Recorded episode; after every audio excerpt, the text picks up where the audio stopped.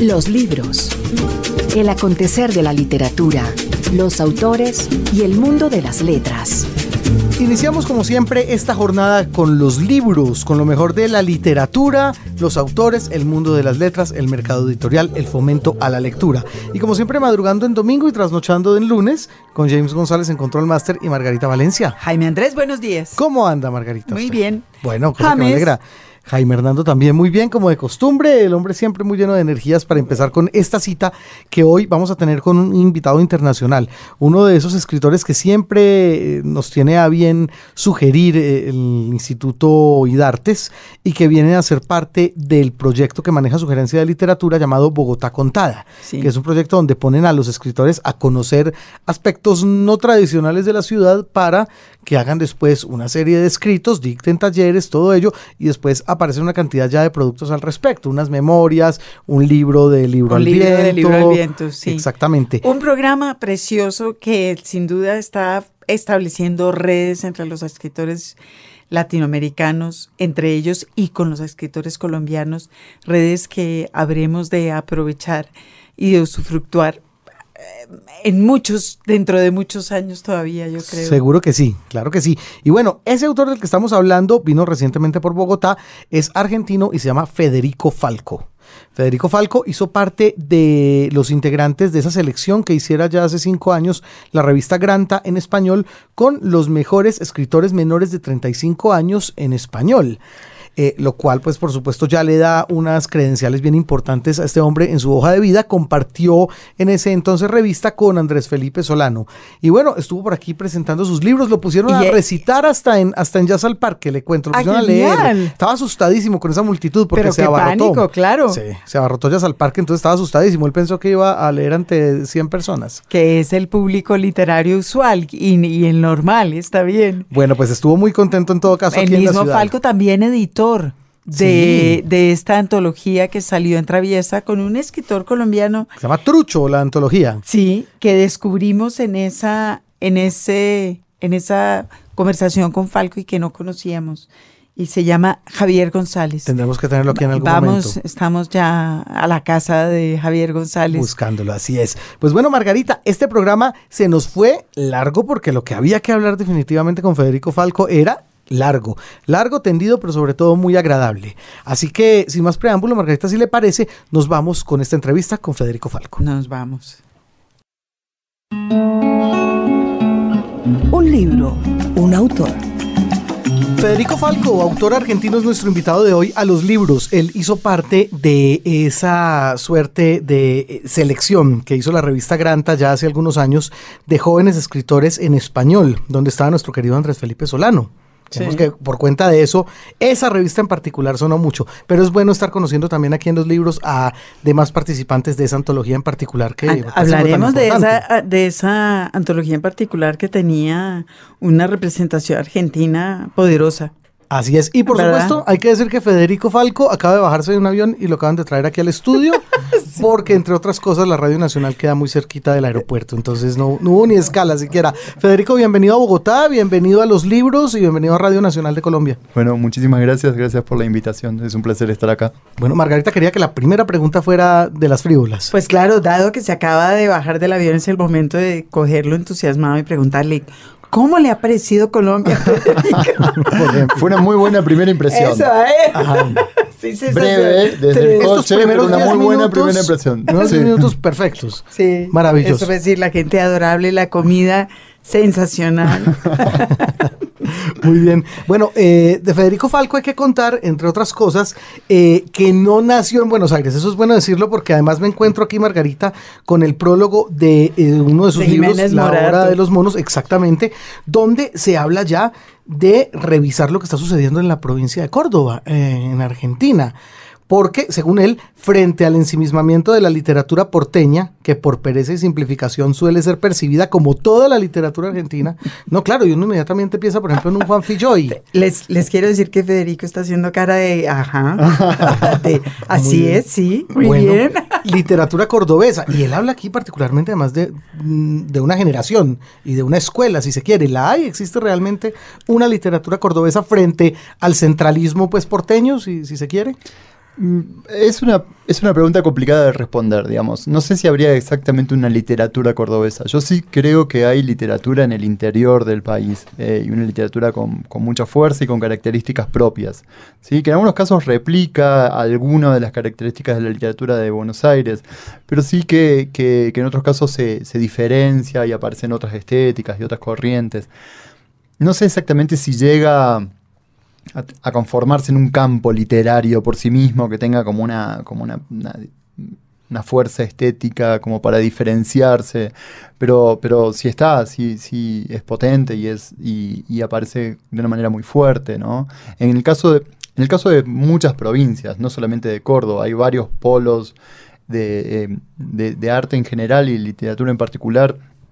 Podemos pensar en Rosario, Santa Fe, o podemos también pensar en Mendoza o en Córdoba. Algunos de esos polos están inter- interconectados entre sí y otros no tanto, y lamentablemente todos un poco se re- autorrelacionan o se interrelacionan eh, espejándose en Buenos Aires. ¿sí? Claro. Eh, pero, pero bueno, creo que, que eso también habla de una especie de variedad y pluralidad interesante. Ujú. Yo recuerdo Juan Fillo y Margarita, también cordobés, y en particular ese libro de cuentos que es contundente, que se llama. Gentuza. Que es, uy, lo deja uno Filloy- clavado en la pared, básicamente. Y yo desde Río Cuarto, de, un- de una Ujú. ciudad muy cercana a- a- al pueblo donde yo nací, donde viví, donde vive mi familia, y es todo un personaje realmente...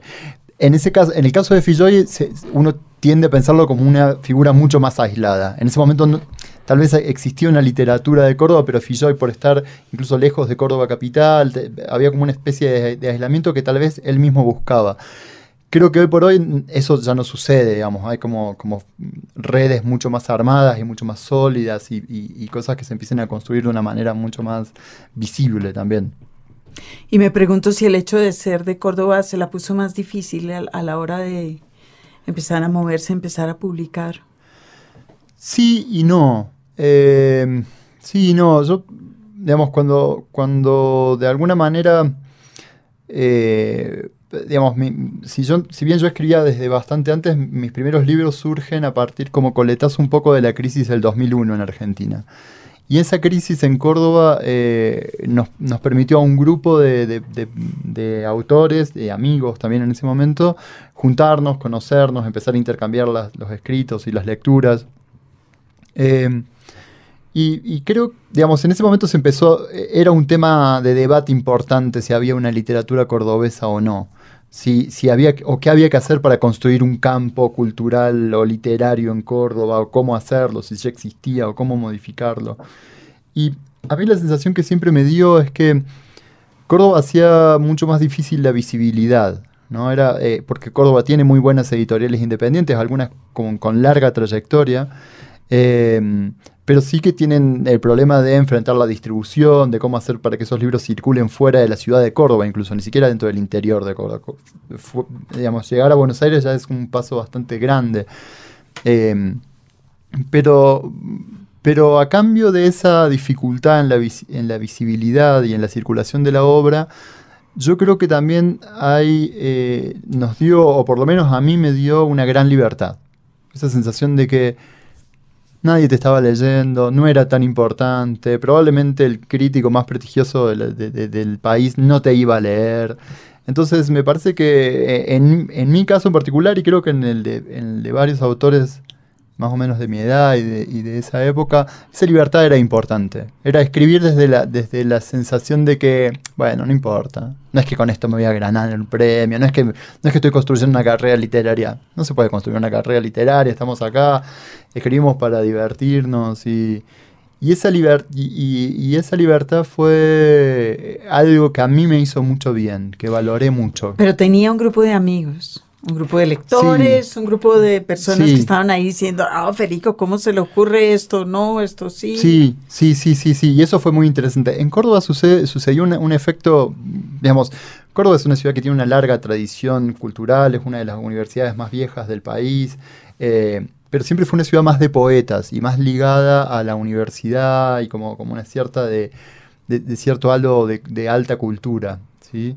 Eh, eh, pero en los años 80 y 90 aparecieron en general eh, un grupo de mujeres narradoras que casi todas venían de la literatura infantil y de la promoción de la lectura, de los planes de lectura, que ellas fueron un poco las que eh, empezaron con los talleres literarios, empezaron a... Y, de alguna manera, seguramente alguien, alguien se va a enojar y me va a decir que no es así, pero desde mi lectura de, cómo sucedieron las cosas, parece que todo lo que está sucediendo hoy en Córdoba de alguna manera tuvo que ver con la aparición de, de María Teresa Andrueto, María de- Teresa, eso iba de a Lilia. Lardone, de, de Perla Suez. Digamos, eh, eh, ellas de alguna manera empezaron a generar talleres literarios, introducir ciertas lecturas que por ahí tenían más que ver con eh, el gótico sureño norteamericano o la literatura de la posguerra italiana, que, que, eh, que para el canon porteño son un tanto más extrañas. Eh, nos pusieron en contacto con ciertos autores regionalistas eh, argentinos de, los años 50, 60, como Daniel Moyano o Antonio Di Benedetto.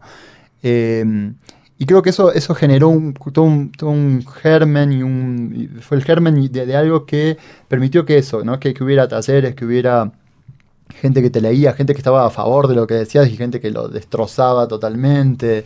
Eh, lugares de referencia, autores de referencia.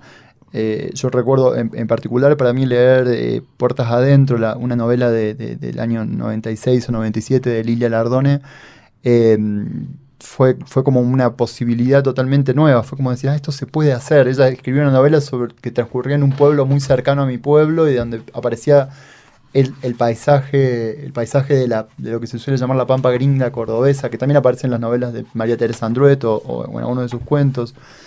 Y, y eso fue como abrir un montón de posibilidades y ver un montón de cosas y- y- y bueno, y encontrar pares también que estaban escribiendo y que y nos interesaban lo mismo y compartíamos lecturas y eso, eso pasaba y pasa todavía, ¿no? En, en- en mayor o menor medida. Siente que por ser de alguna manera un escritor que viene justamente de ahí, que no viene del, de, de la capital, sino más bien de, de provincia, ¿se le exige a usted una literatura en particular? O sea, ¿se le exige, por, por decir algo, pintar la aldea, como, como dice el dicho, o algo así? No, no, no, no, no, no como una exigencia. No, me parece, de hecho hay, hay, hay muy buenos autores. También ah, llega un momento donde es difícil hablar de un autor eh, como alguien que provenga de Buenos Aires o que provenga de Córdoba. Hay muy buenos autores que, que de alguna manera representan la literatura de la provincia, pero mm, se mudaron a Buenos Aires para estudiar, muy jóvenes, y de alguna manera construyeron toda su carrera en Buenos Aires.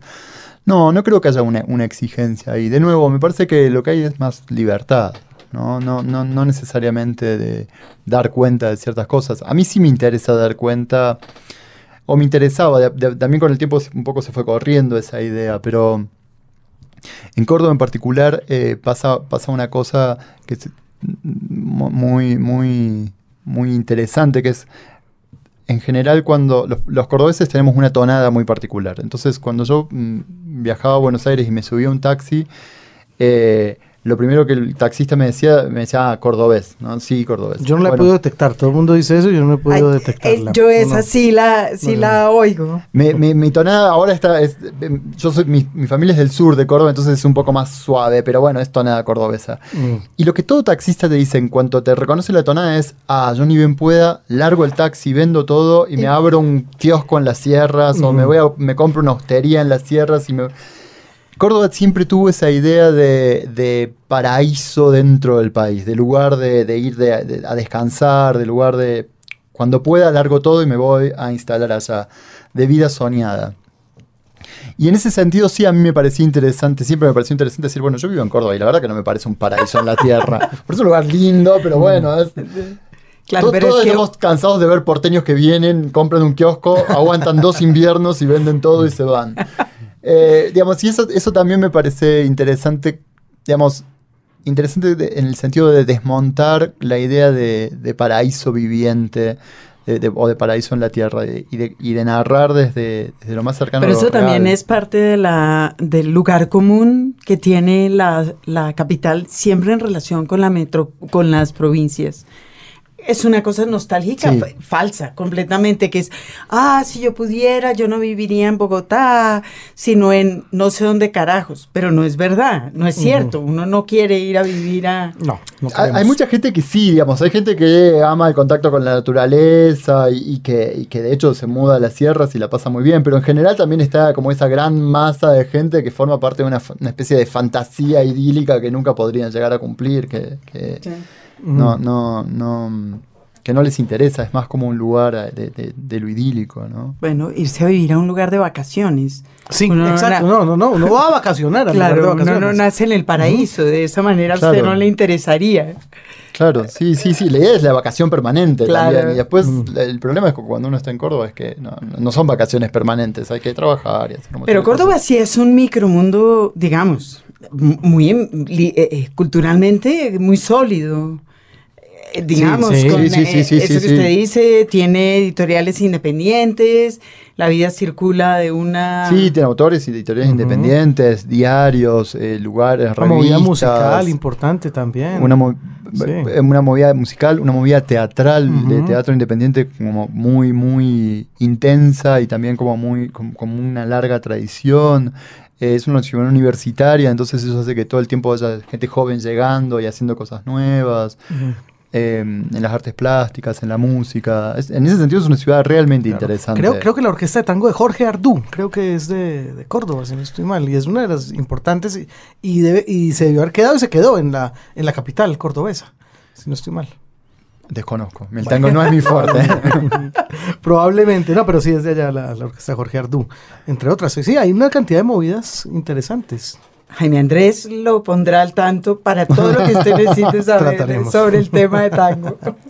Está muy bien. Tenemos, no, muchas gracias. Bueno, eh, Cielos de Córdoba, justamente es el título de una novela, una novela corta que usted publicó, que supongo que algo de ello tendrá, Sí. algo de esa reflexión. Sí, sí, bueno, de hecho una de las ideas disparadoras de Cielo de Córdoba tenía que ver, tenía que ver con eso, con, con estas, estos, eh, estos habitantes de Buenos Aires o esta gente de Buenos Aires que se muda a las sierras de Córdoba buscando un algo más, ¿no? El, de hecho en la novela, la novela, el protagonista de la novela es un adolescente, eh, como en esa edad complicada entre el pasaje de la infancia a, a la juventud y una adolescencia más, más, más bien complicada.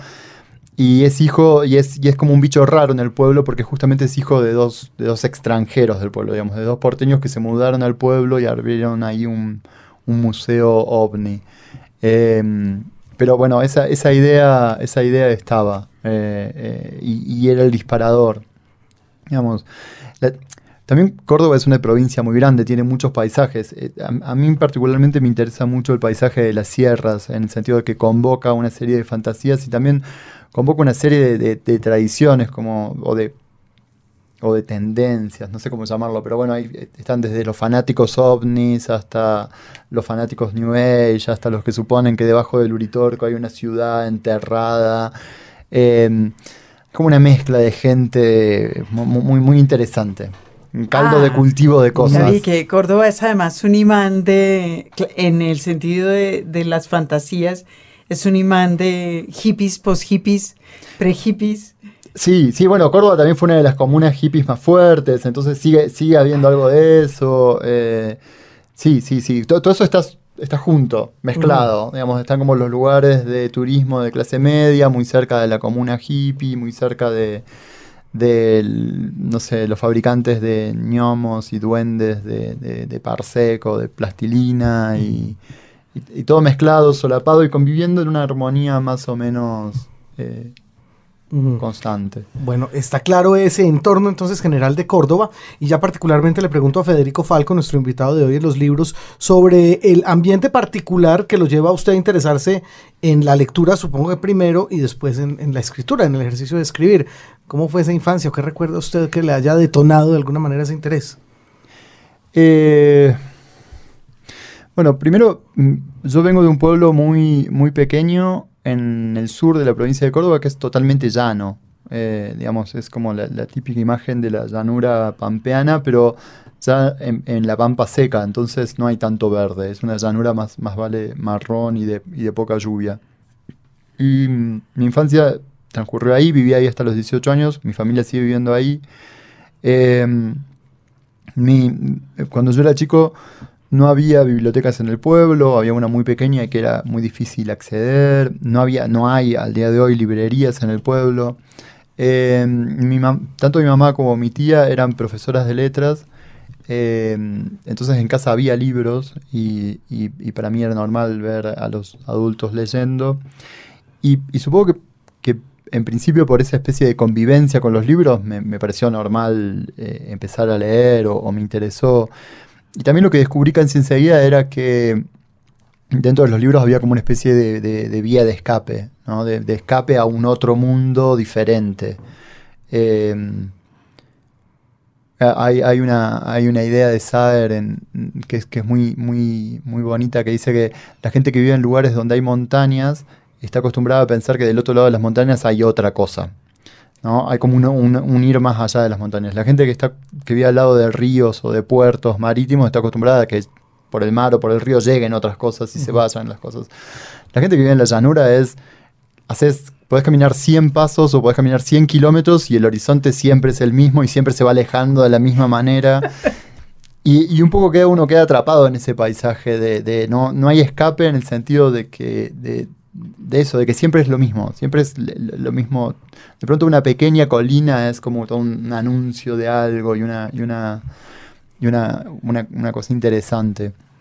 Entonces, para mí me parece que en los libros apareció como esa, esa ruptura en la monotonía del paisaje, esa posibilidad de irse a otro lado, de, de pensar en otros mundos, de pensar en otro tipo de, de relaciones sociales, en otro tipo de comunidades, de otro tipo de vínculos. Eh, y en ese sentido a mí me interesa muchísimo la literatura como, como escape. ¿sí? Me interesa esa idea de, de, poder eh, escaparse a, un hacia otro un lugar. Libro. Mm.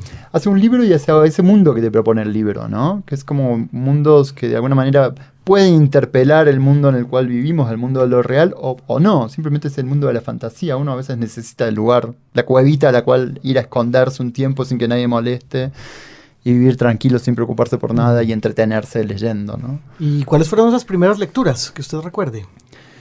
Eh, un poco las clásicas de, de, un, niño, ¿no? De, o de, sí, también lo que podía conseguir.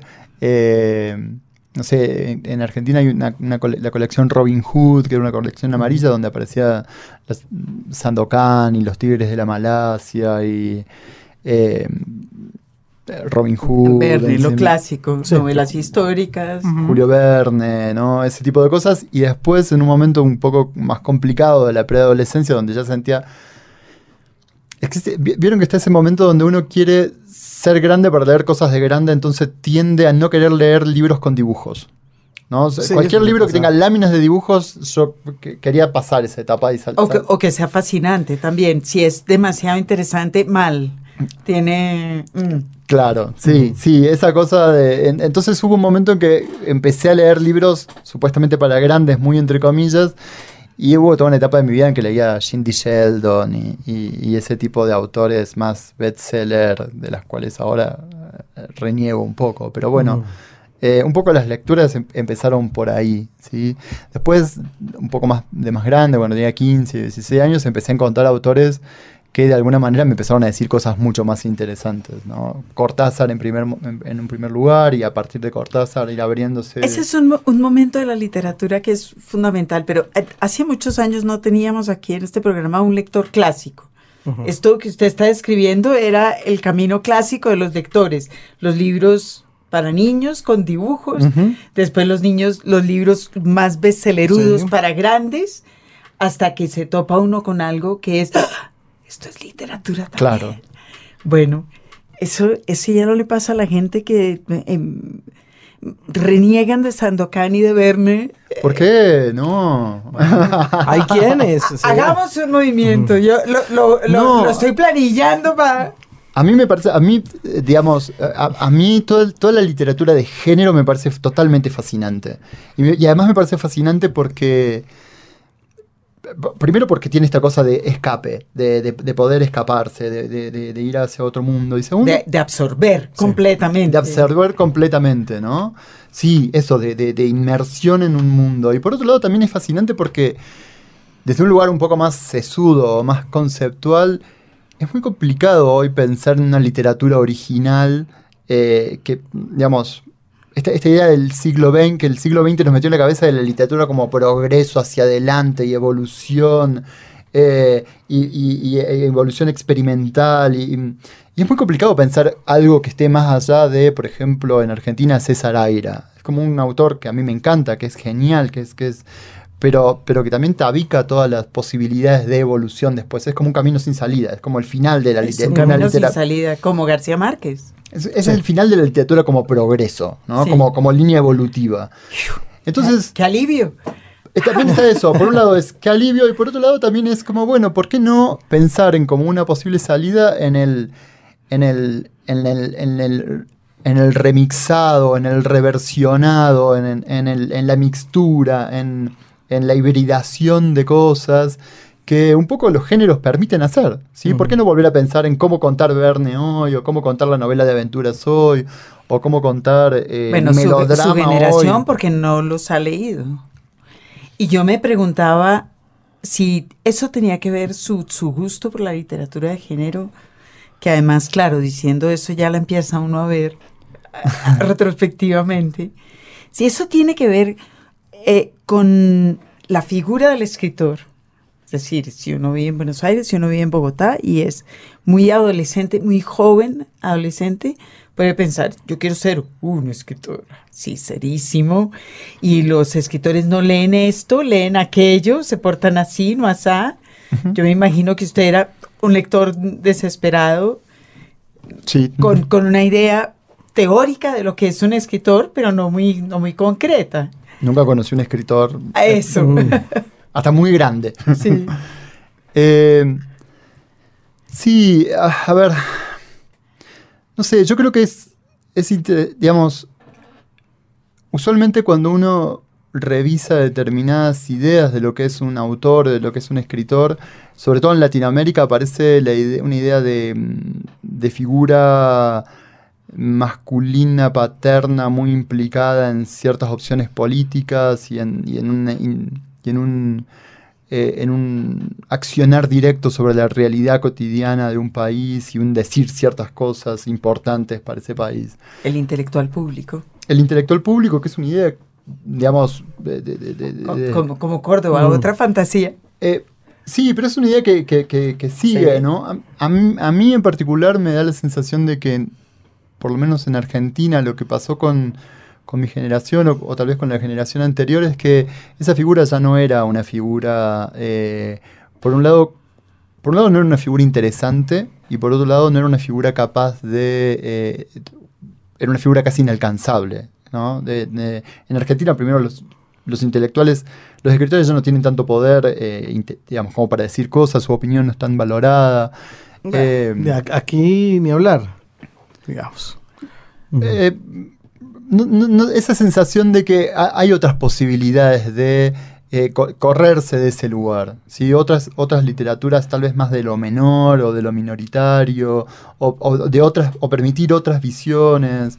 Eh, a lo mejor también tiene que ver con una serie de desencantos generacionales, ¿no? de haber sido un niño durante el alfonsinismo, adolescente bajo el menemismo eh, en, en, los años 90, vivir la crisis del 2001, digamos, eso hace, uh. hace que la, la, la, idea de lo político, eh, por lo menos durante una, una buena parte, eh, haya quedado un poco al costado. Después, en estos últimos años, por lo menos en Argentina, la escena literaria se volvió a politizar y, y volvió a aparecer como un discurso y, un, y, un, y a, volvió a ser tema de discusión interesante, pero mientras tanto creo que lo que nos dio el, el monemismo fue como una especie de poéticas eh, ya armadas, poéticas de autores que no tienen tanto que ver con, con la, in, la, interacción con la cosa pública, sino que están abocados a otra cosa, ¿no? a, a literaturas más marginales de alguna manera.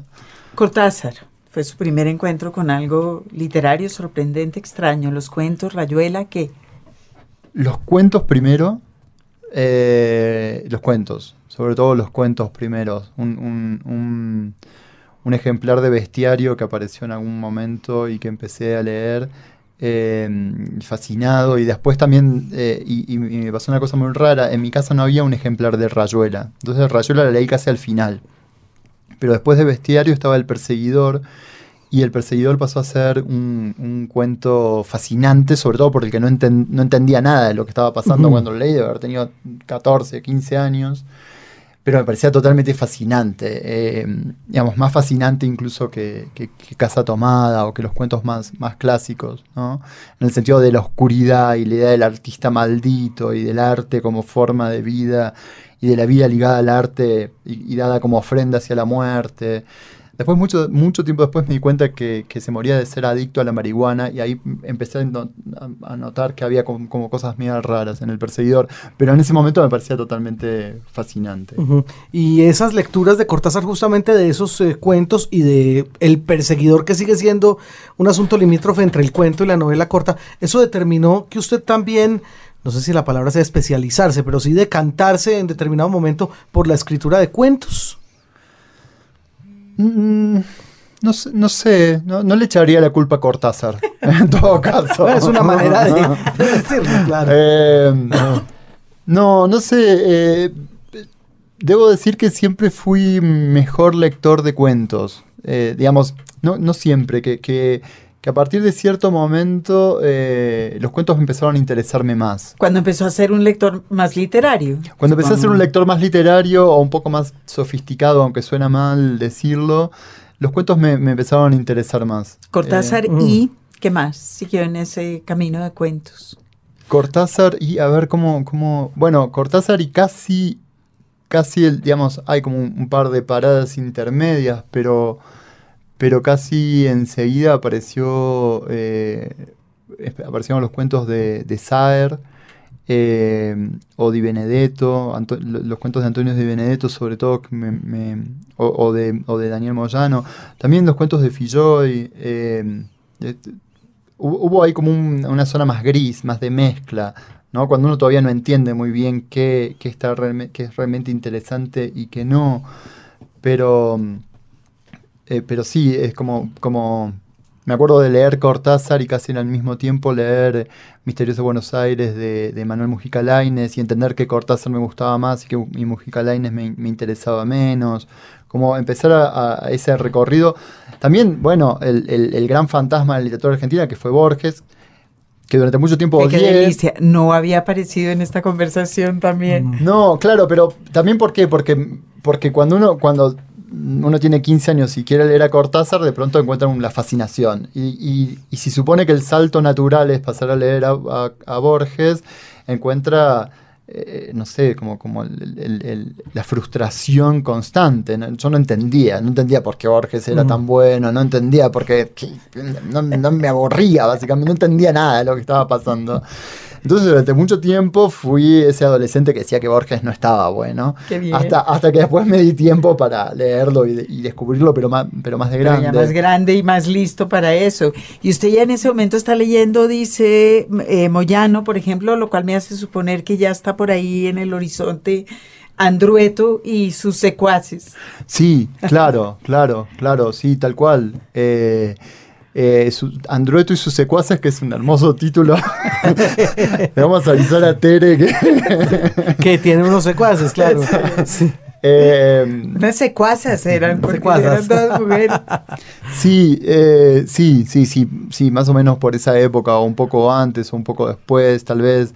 A lo mejor me- mm, algunos cuentos infantiles. La, la verdad que no es, es difícil armar la cronología, pero sí, pero sí ahí aparece eh, Estefano de, Tere, eh, o Puertas Adentro de Lilia Lardone. eh, sí, tiene que haber sido más o, más o menos por ahí. Y también en ese momento Andrés Rivera se había ido a vivir a Córdoba y mm, entonces también aparece Rivera, también como muy ligadas a ellas, ¿no? Porque ellas de alguna manera estaban como cerca a, de Andrés y, y- bueno, to- todo ese mundo aparece. Ahí hay un, hay un- un hueco entre esos años, porque eso ya fue cuando yo ya estaba en la universidad, entonces eh, me, me quedan dos o tres años en el medio que no sé qué habré estado leyendo. No me, no me acuerdo.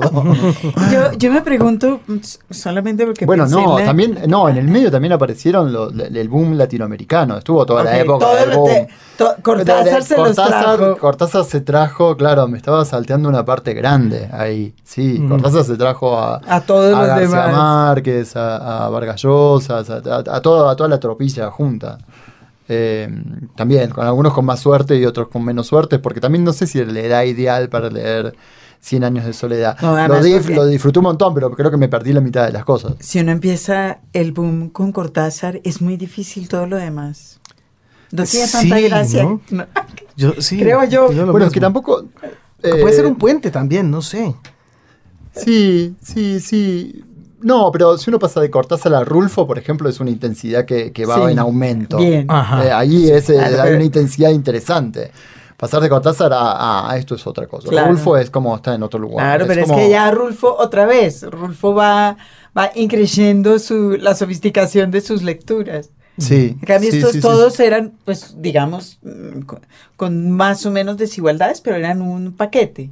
Era- sí, claro, venían como el combo, todo, Sí, claro. todo, sí. todo junto. Sí, Sí. Coca-Cola, papas fritas, todo. No, es verdad. y- Crispetas, También, perro también lo que hay que tener en cuenta es que en esa época para mí era muy difícil acceder a los libros. Digamos, uno, pues, no, no, no había librerías y yo no tenía modo de moverme mucho hacia una ciudad para conseguirlos. Entonces dependía de lo que podía conseguir en las bibliotecas de, de- de- de- de mi casa, de mi tía, de algunos amigos y en las bibliotecas del pueblo, que en general lo que preponderaba era, bueno, el boom, pero no cualquier boom, el boom como, como las, las crestas de la ola del boom. Se pod- podía conseguir, eh, eh, no sé, La ciudad y los perros. Sí. La ciudad y los perros o Cien años de Cien años de soledad. Pero, pero cosas como más... Donoso, por ejemplo, no, lo leí en ese momento, lo leí mucho después. Ujú. Donoso no estaba en esas bibliotecas. Eh, sí, eso, como... Y yo me estaba preguntando mm, en, libre asociación con, con su relación con María Teresa Andrueto por la literatura infantil. María Teresa eh, es, bueno, porque aquí empezó a ser conocida en Colombia como escritora de literatura infantil, aunque ha sido de todo, ensayista, novelista, etcétera, etcétera. ¿Eso era un tema en ese momento? ¿La escritura o la lectura? Es decir, si un adolescente descubre la literatura infantil ya no puede echar para atrás. No, porque en ese sentido yo llegué un poco tarde. Digamos, estábamos desfasados. Cuando, cuando, mm, cuando yo era chico no leía los libros de infantiles de, de- de María Teresa o, o de ese grupo de autoras. No. De hecho, cuando yo era chico, que eran los 80, estaba empezando cierta promoción de la lectura, etcétera, pero mis libros infantiles eran bastante poco interesantes comparados con los que pude haber leído la, la generación siguiente, que Claro. ya tenía estos libros de, de, de- de Tere. Eh, lo que sí estuvo bueno fue que, de alguna manera, cuando yo empecé a ser como un lector un poco más eh, sofisticado o con leer con, con intenciones más literarias, fue el momento también en que María Teresa y Lilia y, y- y- y- y todo ese grupo eh, empezaron a publicar para grandes. Entonces, por Ah. ejemplo, a mí me, me impactó mucho más eh, Tama, que es una- la primera novela de, de María Teresa, que, eh, que sus libros para chicos, que de hecho sus libros para chicos los leí de grande y, y pen- y ya no siendo el lector ideal para esos libros. Tal vez Estefano, me acuerdo de haber leído a Estefano, que es una novelita juvenil, Sí, eh, Que digamos, puede como- ser ambigua. que puede ser ambigua y que y de, y de y también por el tema porque bueno María Teresa trabaja todo el tema de, la inmi- de la inmigración y además digamos su historia familiar es muy parecida a mi historia familiar digamos hija de inmigrantes en el caso en su caso es hija de inmigrante en, primera generación pero parece como un paisaje similar una serie de costumbres de, de relaciones sociales similares y, y que me y que me, en los cuales me reconocía y me parecía interesante Bueno, momento para que Federico Falco, nuestro invitado de hoy a los libros, nos comparta una lectura. Así que aquí Margarita tenía su ejemplar de La Hora de los Monos. Me parece que podría ser muy apropiado lo que usted considere que, que quiera compartirnos, Federico. O, Bueno. o de los patitos también. podemos leer un cuento corto entonces Sí. Sí. Eh, a De, hecho, elefantes. ¿Elefantes? Elefantes. Es, es- es- es cortito, Sí. está bien. Elefantes. Llegó el circo y armó su carpa en los terrenos del ferrocarril a un costado de la estación. Tardaron tres días enteros. enseguida trazaron un gran círculo sobre la tierra y alisaron el piso. Esa sería la pista. Después acomodaron las casillas y los carromatos y las jaulas con los leones y los tigres alrededor de ese círculo, bastante alejadas. El segundo día clavaron estacas durante toda la mañana. El pueblo se llenó de ruido a martillazos. Durante la tarde levantaron los mástiles. Muchos hombres asieron una soga gruesa y tiraron gritando acompasados. Los dirigía un viejo en camiseta. El póster central se alzó hasta ser una vela.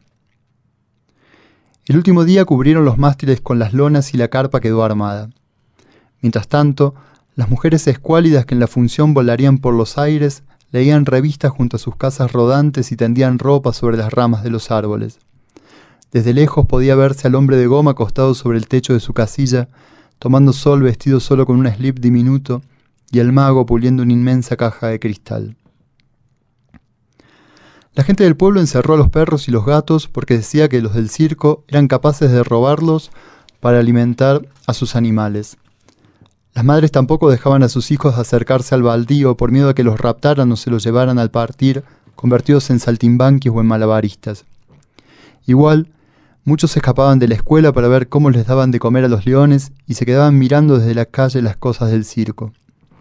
Había monos que se rascaban las pulgas, había perros saltarines que corrían desesperados tras un señor que les tiraba galletas, había dos caballos blancos, uno con una cola larga hasta el piso, y había un elefante, gris, perfecto, alto, un poco triste. La primera función fue un lleno total. La gente del pueblo hablaba de las maravillas que había visto. El hombre bala, la pirámide humana, la mujer que galopaba sobre los caballos y lanzaba fuego por la boca, el domador y los leones, un tigrecito al que le habían puesto un sombrero y actuaba con los payasos. Los que no habían asistido esperaban ansiosos el siguiente fin de semana. Los que sí fueron caminaban inflados de orgullo. El dueño del circo tenía un hijo y lo mandó a la escuela para que existiera clases mientras el circo estuviera en el pueblo. Iba a sexto grado.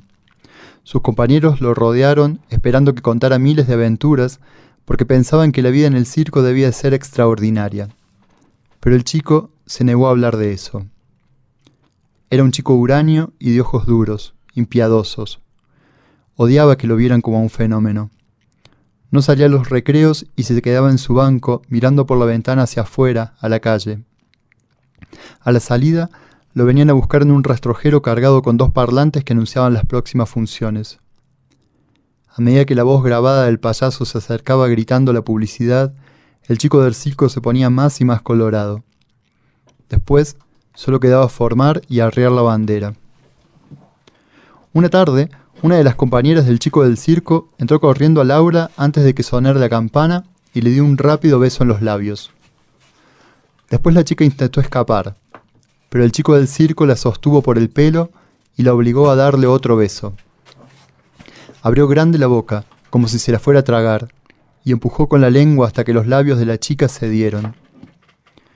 El chico del circo entonces metió la lengua adentro y dejó allí depositada, en la concavidad rosa, un chicle de menta ya desabrido y sin color. Cuando el resto del curso entró al aula, la chica lloraba sentada en su banco, con las dos piernas muy juntas y el delantal estirado sobre las rodillas. El chico del circo seguía mirando por la ventana. Al poco tiempo corrió un rumor entre los cursos más bajos. Decían que el chico del circo había arrastrado a una de sus compañeritas hacia el huesco que se formaba debajo de las enredaderas del patio y la había obligado a desnudarse. Aseguraba que habían hecho caca juntos. La directora desestimó los cuchicheos, pero igual llamó al chico del circo a su oficina y mantuvieron una extensa entrevista en la que lo interrogó acerca de cómo se sentía en su nueva escuela y si creía que se estaba integrando bien al resto del grupo. El chico del circo habló poco y nada. Un día, sin previo aviso y después de dos exitosos fines de semana, el circo se fue y el chico no volvió a la escuela.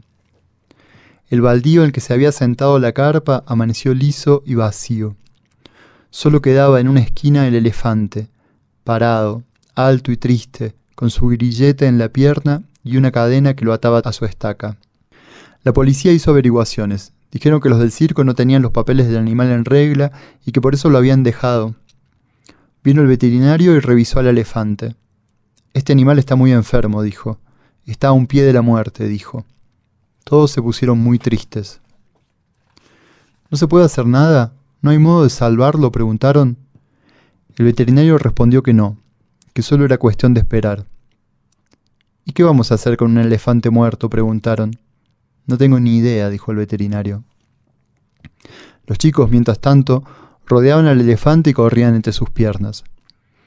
El desafío era pasar bajo la panza del animal sin que éste lo advirtiera. Más tarde se colgaron de su cola y también uno, el más abandija de todos, se le subió al lomo. Después de un rato de saludar desde allí, bajó sin pena ni gloria. El elefante, parado en el medio de los terrenos del ferrocarril, apenas si movía las orejas para espantar las moscas. No comía.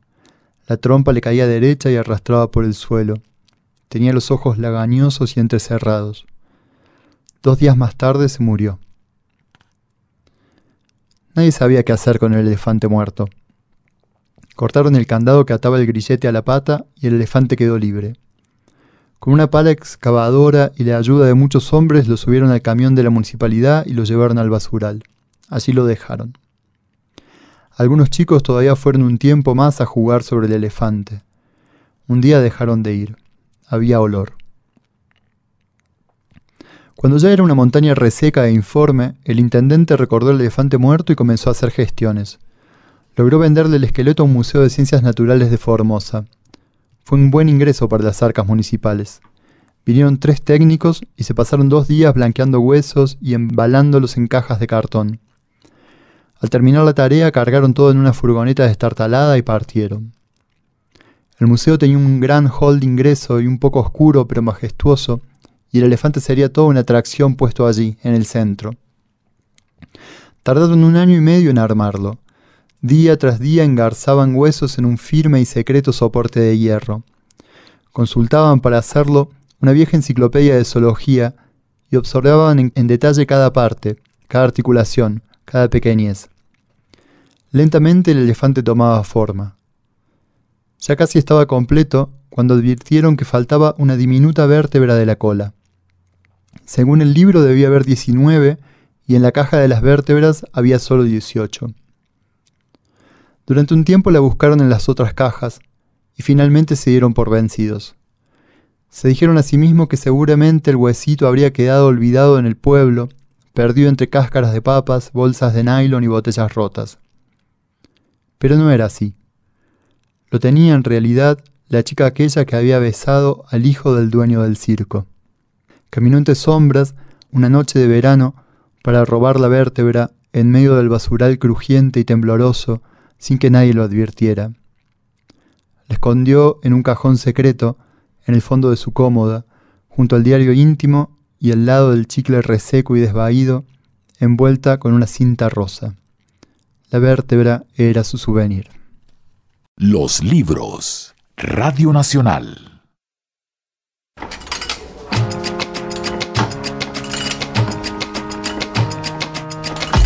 Así anda el mundo editorial. El mundo editorial para hoy, Margarita, tiene que ver con las listas. Nos encanta. A mí me encanta cuando me entregan eh, la lista de la mejor canción con guitarra eléctrica de la historia o la mejor sinfonía compuesta en el siglo XVI. Todas las listas además explicaditas de, con un porqué. Eso a mí me fascina. Cuando son los lectores los que se encargan de generar el, el acervo de la lista, se me hace mejor todavía. En este Claro. caso no fueron lectores, me temo Qué mucho. lástima, qué lástima. Pero bueno, una lista más y una lista De- bien interesante. De hecho, esperamos a ver si los lectores nos replican y nos dicen, Más no, bien. solo es así, si es así. Ah, Bueno, Bueno, podemos hacerles la misma pregunta de la que se ocupa esta lista en Twitter, a ver qué nos dicen ellos, ¿le parece? pues sí, podríamos y a ver qué nos responden. Nos referimos en este caso a, a dos listas, a una y después a la, a la que la precedió. Ah, muy bien. La primera es una lista que sacó el Guardian, que son los reyes de las listas. Les Hacen encanta, las listas más sensacionales del mundo. Sí. Que se llama Los 10 libros que cambiaron el mundo. Imagínese usted, 10 libros que cambiaron el mundo, tuvieron la, la potestad y la importancia tal de darle la vuelta a un dogma, a una ideología, a una cultura incluso. Pues bueno. estos 10 libros, eh, para hacer esta lista, ellos no le preguntaron a los lectores, sino a otros escritores u otras personas importantes en el campo. Sí. Y hay otra lista que la precedió, que se hizo un año antes, sin tanta explicación como esta, que sacó la, está en la página web de la Biblioteca Pública de Nueva York, que se llama así, pero son los 25 libros que cambiaron la En- historia. La historia en este caso. Bueno, Pero la lista de la de, de Guardian da para hacer sopa y seco. Me A ver. interesa. A mí, me, a mí me tiene muy feliz. eh, lo primero, eso, que están todas las líneas fundamentales del pensamiento en el siglo XX. No, imagínese. Maravilloso. A ver. Freud, Marx, Darwin y el feminismo. Ave María, mire usted. Y también el pensamiento como ecológico, el, el comienzo del, del pensamiento ambientalista. Ujú. Esos libros están todos ahí. Está el manifiesto comunista, no el Claro. capital. Ah, cosa que me bueno. encantó. Marx y Engels. Muy sí. Ah, el manifiesto usted. comunista. Está uno de mis libros más amados en el mundo jamás, que es el segundo sexo. De ese Mm, de libro Simone hemos de Beauvoir. De Simón de Sí. Beauvoir. De ese libro hemos hablado acá. Y bueno, ese libro, por ejemplo, el Manifiesto Comunista también está en la lista de Nueva York. El segundo sexo también, pero tienen otro libro de feminista. Tienen dos libros feministas. Uno el de Simón de Beauvoir y otro lo Se llama La mística de la feminidad, tal vez, de Betty Friedan. ese que Mm, es como la Biblia ya del, del feminismo Muy de bien. los 60. Ujú. Em, tienen un libro, ambas listas, del cual yo no sé absolutamente nada, que se llama Los Analectas de Confucio. Ah, bueno, pues eso sí es eh, pensamiento oriental, digamos. Es pensamiento oriental, Sí. pero importantísimo. Y yo que estuve leyendo sobre ese libro ahorita, para no parecer tan bestia, me pareció que era como el abuelo de los libros de autoayuda. Ah, claro. Dicen de él que eh, es un libro que transita no buscando caminos de salvación, sino de sabiduría y autoconocimiento, con lo cual sí podría considerarse un primer intento de, ¿Verdad de que sí? autoayuda. ¿Verdad que sí? Más que hay libros de libros, eso sin hablar. Así que ah, Bueno. yo creo que mucha gente recurre siempre a Confucio para, para confundirse menos. Para, nos, para Sí. cuando no se sabe. Exacto. Pues el origen de las especies, que también es un tocho de libro muy, muy importante. Ujú.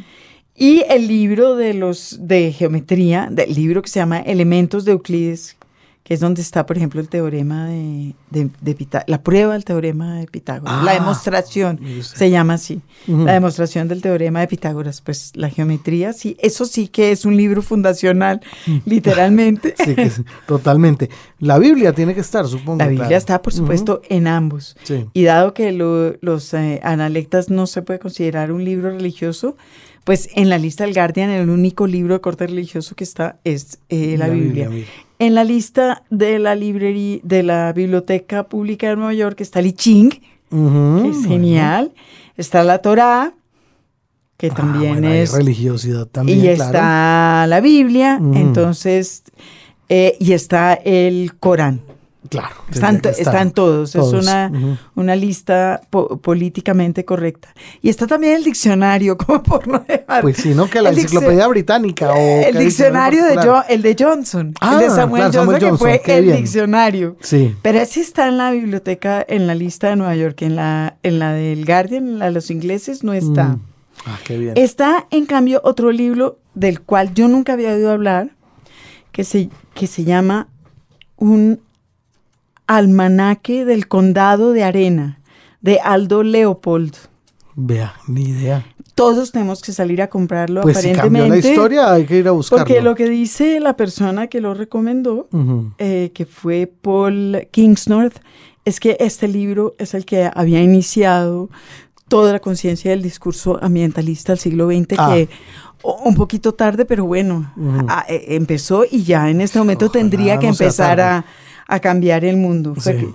es como el primero que desarrolla lo que quien comenta llama la ética de la tierra. Ah, mire. Está muy bien. No, pues toca buscarlo entonces. O sea que es un veras. libro importantísimo. El manifiesto comunista, por supuesto, un eh, fantasma recorre, bla, bla, bla. Sí. Y de literatura, fíjese usted, hay solamente dos libros, que es lo que a mí más me llamó la atención de esta lista y, Mm. y un poco estoy de acuerdo. Cervantes y Shakespeare, supongo yo, ¿no? Pues no, Ah, mira. Son ingleses, hombre. Ah, son bueno. ingleses. Somos los ingleses. Bueno, pero Shakespeare sí. los ingleses son- ¿tampoco? está Shakespeare Ajá. y hicieron trampa porque pusieron todo Shakespeare. Todo Sí, las, Shakespeare, las- ay, las obras obras completas, Las obras listo. completas, Bueno. todas las comedias, las- todo de Shakespeare. Los sonetos. Como los, un eh, solo libro. Las tragedias, todo, en fin, sí. que sí que creemos que es un libro que cambió el mundo. Seguramente. Y el otro libro que está, del otro libro de literatura, es Beloved, de, de Toni Morrison. Yo, yo no recuerdo si esa, cómo se tradujo esa novela. Yo eh, creo que se llama así en español así, tal también. cual. Beloved, sí. Toni Morrison la publica en Anagrama en todo caso. Ujú. ¿Por qué esa novela?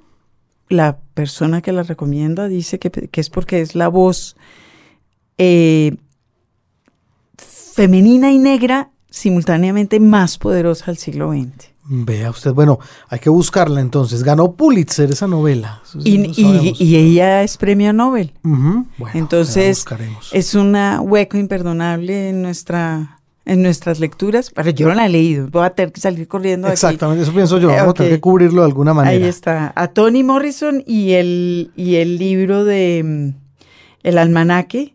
Ah, sí. El libro de Aldo Leopold, esos dos de esta lista son eh, adiciones interesantes, ¿verdad? Así es, muy, muy interesante suena eso. Y ojalá ustedes, queridos oyentes, hayan tomado nota de algunos de estos títulos porque no son cualquier cosa.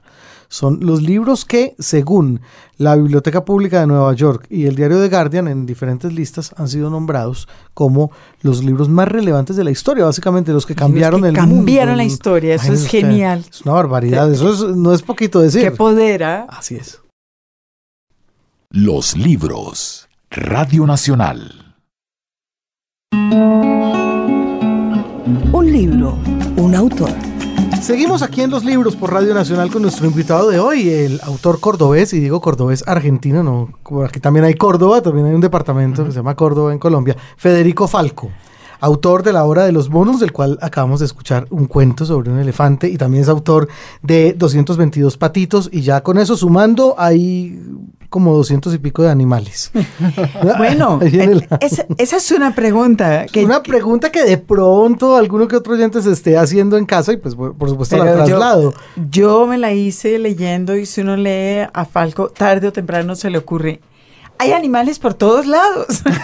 los, los más extraños y los más comunes. Es decir, hay animales y animales y animales. Sí, hay muchos animales. Bueno. Eh, no, no, no sé si tengo exactamente una respuesta o un porqué a eso. Eh, en principio fue algo que fue sucediendo sin que yo me diera cuenta hasta que alguien lo notó y me, me- me hizo dar cuenta. Y mm, tengo como una especie de respuesta a posteriori. digamos, como- como- mejores porque las puede cambiar. Claro, Claro. como algo que mm, en realidad no estaba pensando, no, no surgió a partir de ahí, pero, pero sí surgió de preguntarme, bueno, ¿de dónde esta fascinación por los, por los animales o por las relaciones con los animales, sobre todo? Y a, eh, y a mí me da la sensación de que tiene que ver con el lenguaje en sí. Eh, para mí comunicarnos es una cosa muy difícil, muy, muy complicada, y comunicarnos con palabras es más complicada todavía. Mi, mi- digamos, yo estudié comunicación, estudié comunicación, después me especialicé en, en comunicación audiovisual, pero trabajo con palabras todo el tiempo, escribo, y me, me da la sensación de que el lenguaje es una de las cosas más, una de las herramientas más hermosas que tenemos, pero también más limitadas. Comunicarse entre dos seres humanos usando solamente palabras es realmente complicado, que hay un montón de Y palabras se presta para malos entendidos. Por ejemplo. todo el tiempo hay malos entendidos, todo el tiempo hay confusiones, confusiones que son graves a veces. Claro, ¿no? claro. Por ejemplo, cuando uno dice te amo. ¿Qué, qué se entiende por amar? ¿Qué es? am- Es el gran problema de la humanidad, digamos, como todo, Oh. todo- sobre, sobre el exacto significado de ese tipo de palabras surgen un montón de conflictos. Eh, y, de alguna manera cuando uno se relaciona con animales aparece otro tipo de comunicación, una comunicación que está más allá de las palabras, ¿sí? que también es una comunicación que se puede dar entre seres humanos, pero con animales aparece justamente esa parte más atávica de cada uno, donde, donde todos los problemas que nos traen las palabras eh, quedan afuera. Lo cual no significa que aparezcan otros problemas también, pero, pero me parece que ahí aparece algo de- que tiene que ver con por ahí con lo lúdico o con lo emotivo, con las sensaciones, ¿sí? Eh, Es- Eso, eso por un lado, de nuevo, es una respuesta posterior. Yo me pregunto si usted, tie- usted tiene animales domésticos, usted vive con un gato, con un perro, por ejemplo, para saber si... Patos, eh, elefantes, Eh, mo- monos. monos. No, No, no, no en este momento, no, pero, no, pero tú, ¿y tuvo de niño? pocos, pocos. Digamos, a ver, eh, yo vivía en un pueblo y en un pueblo que, a, dos cuadras de casa empezaba el campo y se veía claramente el campo. Entonces sí tuve un intenso trato con animales, no exactamente como mascotas. Eh, o por lo menos sí tuve trato con mascotas ajenas. Tuve pocas ma- mascotas propias. Eh, y, y en este momento no tengo, pero, pero, pero sí, pero sí también hay algo ahí de, de muy extraño. También tener un animal es mucha responsabilidad, ¿no? Uno no puede viajar o si viaja tiene que organizar muy bien las cosas. Hay un cuento tremendo sobre eso. ¿Cómo se llama el de este señor? ¿El, el ave fénix será? ¿O no sé? Bueno, o ese es pavoroso El, hombre de los gatos. El hombre, el hombre de los gatos. En ese estaba pensando. Eh, sí, es como una es como una responsabilidad que todavía no me, no me, eh, no me animo a tomar, aunque forma parte de mi fantasía y en algunos momentos tuve gatos y, y ahora los tienen, están en la casa de mi papá y de mi mamá. Era como, dejaron de ser mis gatos o mi gato para pasar a ser eh, gatos de, de- de- mis padres porque yo no me podía hacer cargo de él en el sentido que por ahí no estaba o viajaba. Eh, pero, pero sí, mm, por ejemplo, mi hermano tiene un perro que ahora ya pasó a ser un, un poco perro de la familia porque está muy viejo y ya no, no lo sigue tanto, pero tiene un perro el negro que, eh, que no sé, pasaba algo mágico en verlos a ellos dos relacionarse. Ninguno de los dos hablaba y el perro entendía todo lo que le pasaba a mi hermano y mi hermano entendía todo lo que le pasaba al perro y eran como una especie de, Una simbiosis. curioso de simbiosis perfecta y, y de lealtad también que estaba más allá de todo límite. Qué envidia. Eh, sí, hay, hay algo de ese tipo de relaciones que, que me parece fascinante y que me atrae que me, y que a su vez me genera mucha intriga, ¿no? Ujú. Eh, y, que, y que tal vez ahí esté ese germen de, de, de- de que, que después aparecen los cuentos, esas, esas ideas. y- Hace poco hay una, una- una historia hermosa de- en, en mi pueblo, un señor había... eh, porque también los animales ge- generan eso, es como, eh, es- son también seres muy indefensos. Entonces un, un- un señor bastante grande de mi pueblo había eh, amaestrado una gallina para que viajara en el volante de su bicicleta, en, el- en el manu- no sé cómo se dice acá, En el manubrio. en sí. el manubrio de su bicicleta. Y entonces él iba bici- eh, en la bicicleta y la, y la gallina iba agarrada con las dos patas al Ah, ni siquiera en una manubrio. canasta. Iba No, no, no. en el el manubrio. Ah, ¡Ay, qué eh, genial! ¿Ve? Y, y, bueno, era medio como fascinante todo lo que pasaba ahí, hasta que alguien le robó la gallina y, y hizo puchero, ¿no? Entonces, y también esas cosas como de, de el límite entre la ternura y la, y, y la supervivencia y la maldad extrema eh, conviven en los animales, aparecen en los animales todo el tiempo. O por lo menos los animales suscitan eso. suscitan Claro. eso, ¿no? Eh, Porque los, los animales de los cuentos de Federico, tengo que decir, a pesar de su nostalgia de la rela- relación amorosa entre su hermano y el perro, no son para nada compañeros o, o colegas en el camino. Tienden a ser... eh, es- Tienen que ser animales, ¿no? Sí, tienden a ser animales y tienden a despertar lo peor de las personas a través de lo mejor. El cuento del elefante a- Claro. a- a- lo acaba de... El, el del ave fénix pues es pavoroso, el del hombre de los gatos también. Eh, la hora de los monos... Tampoco son buenos los monos de ahí. No, no, es que sí, también, es, como- también funcionan como espejo donde cual, en, en el cual in- interpelar nuestra propia humanidad o civilidad, ¿no? No sé, es uno de esos temas que realmente no sé cómo solucionar, por Pero eso creo que escribo sobre eso y, y- y tampoco sé muy bien cómo responder. Siempre es, es esa pregunta que siempre siento que respondo de manera insuficiente. Eh, Y seguramente ¿no? cuando la responda, los animales van a desaparecer de su obra, así que no lo haga. De- déjelos, déjelos estar, déjelos estar, que están muy bien. No importa lo que hagan, ahí, ahí están. Ellos están cómodos en sus cuentos. Seguro que sí.